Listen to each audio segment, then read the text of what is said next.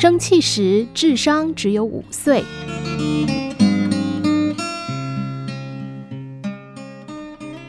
一位企业家向来以行事稳健著称，即便每天身处在瞬息万变的商场上，他也几乎没有犯下什么致命的大错，所以他所经营的公司也就日益成长。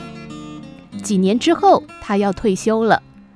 在退休茶会上，记者们问他这几十年来的成功秘诀，他只笑笑地说：“其实我没有什么特别的秘诀。我之所以能顺利，是因为我懂得在愤怒的时候少说话、少做决定，所以我不容易坏了大事。”短短的一句话，却让当天在场的人上了重要的一课。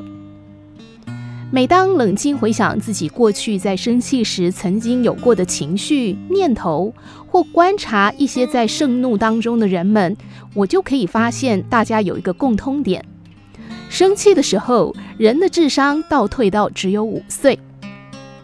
无论一个人现在几岁，当他在气急败坏之时，他的思虑变得非常不成熟，情绪一发不可收拾，言语也变得不知节制。表现会失态等等，就仿佛像一个五岁的孩子一样。圣经上说，人有见识就不容易发怒，可不是吗？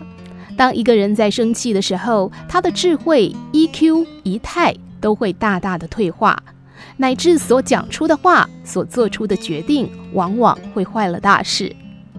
就如同那位退休的企业家，他之所以能够一路平稳顺利。不在于他有什么特殊的手腕，而是在于他懂得在愤怒的时候少说话、少做决定，所以不容易出错。您期待自己的人生能够更平顺、更少出错吗？